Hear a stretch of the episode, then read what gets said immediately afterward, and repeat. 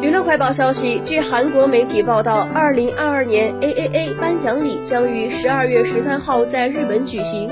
今年的颁奖礼将由利特和张元英担任 MC。继续，这也是利特和张元英第二任担任 AAA 颁奖典礼的 MC。连续七年担任 AAA 主持人的老熟人利特，再加上拥有与众不同的舞台掌控能力的张元英的组合，足以让粉丝们激动不已。因此，今年的二零二二 AAA in Japan 有望再创高峰。